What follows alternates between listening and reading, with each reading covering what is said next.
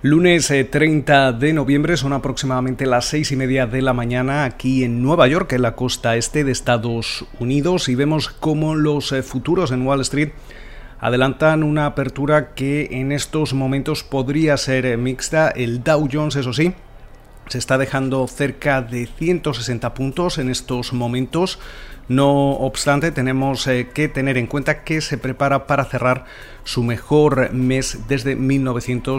1987. Por su parte, el Standard Poor's 500 eh, cede un 0,4% y el Nasdaq está operando eh, relativamente plano pero en positivo, subiendo en estos momentos un 0,02%. También vemos cómo cae el petróleo, el West Texas Intermediate se está transando en los 44,87 eh, dólares el barril y esa rentabilidad del bono americano a 10 años se sitúa en el entorno del 0,85%. Una semana que comienza sobre todo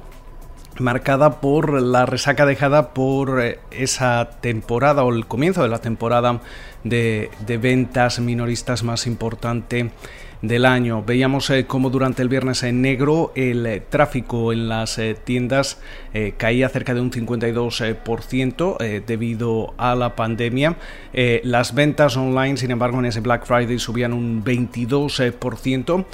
durante la jornada de hoy se celebra el Ciberlunes o el Cyber Monday,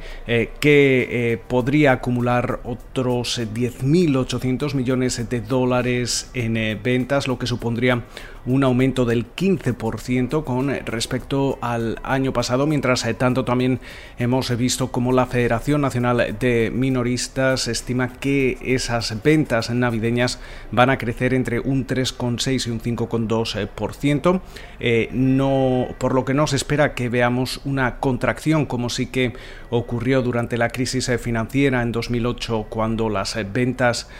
navideñas cayeron cerca de un 4,7%, ni tampoco un crecimiento mínimo como vimos justo un año después, en 2009, eh, cuando estas eh, crecían un 0,2%. Mientras eh, tanto, otra noticia importante del lado empresarial es esa compra de SP Global que se va a hacer con IHS Market por 44 mil millones de dólares. Una operación que se va a llevar a cabo en, eh, eh, en acciones, en intercambio de, acciones y que además va a incluir también una deuda neta de 4.800 millones de dólares. Esto es importante también porque se postula como eh, una de las operaciones o de las fusiones empresariales más grandes del año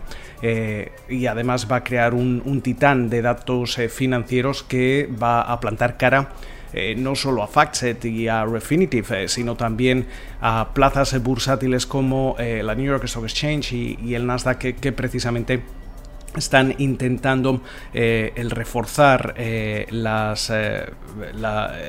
su, su, negocio de datos financieros. también hay que destacar otras noticias, eh, como por ejemplo eh, cómo la administración Chuan planea incluir al mayor fabricante chino de semiconductores, SMIC, y a la petrolera CNOOC en la lista negra que prohibirá a, inversores y entidades de Estados Unidos eh, contar con acciones de, estas compañías. Además, destacar como Airbnb eh, busca una capitalización de entre 30.000 y 33.000 millones de dólares con esa próxima salida a bolsa, mientras eh, que DoorDash eh, busca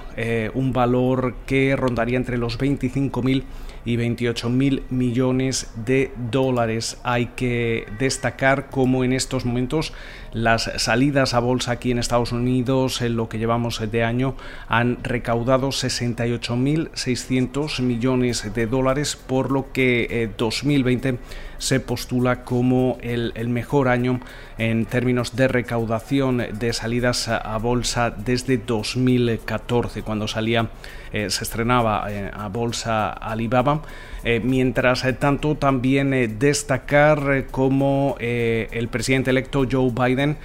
ultima el nombramiento de su equipo económico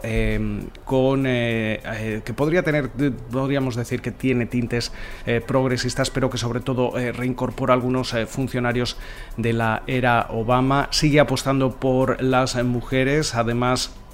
de Janet Yellen al frente del Departamento del Tesoro, Neera Tandem eh, liderará la Oficina de Gestión y Presupuesto. Por su parte, eh, Cecilia Rose eh, será la presidenta del Consejo de Asesores Económicos, donde también van a, militar Jared Bernstein y Heather Borshi. Y además vemos como Arewell Adeyemo será subsecretario de, Tesoro. Eh, además, también veíamos eh, Biden anunciaba el domingo cómo su, equipo de comunicación en, en la Casa Blanca va a estar formado y liderado por mujeres. Mientras tanto, también tenemos que recordar cómo en estos momentos las distintas mesas de, inversión hacen ya sus eh, cábalas sobre los rendimientos que vamos a ver para el Standard Poor's 500 eh, durante 2021. Eh, en estos momentos se, calcula que el S&P 500 podría llegar a subir entre un 7% según el consenso, pero los más optimistas hablan incluso de subidas del 26% hasta finales de 2021. Con lo cual, muchísimas eh, referencias para comenzar eh, la semana. Esperamos eh, que pasen ustedes una feliz jornada de lunes y como de costumbre nos volvemos a escuchar durante la jornada del martes.